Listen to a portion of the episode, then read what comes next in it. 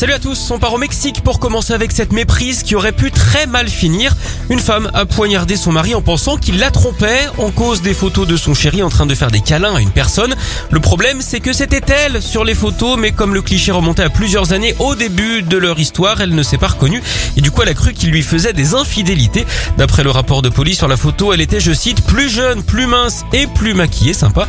Moi perso ça Mexique, a dû lui expliquer son mari. Bref, le vrai faux goujat s'en tire avec des plaies aux bras et aux jambes. C'est d'ailleurs lui hein, qui a réussi à la désarmer.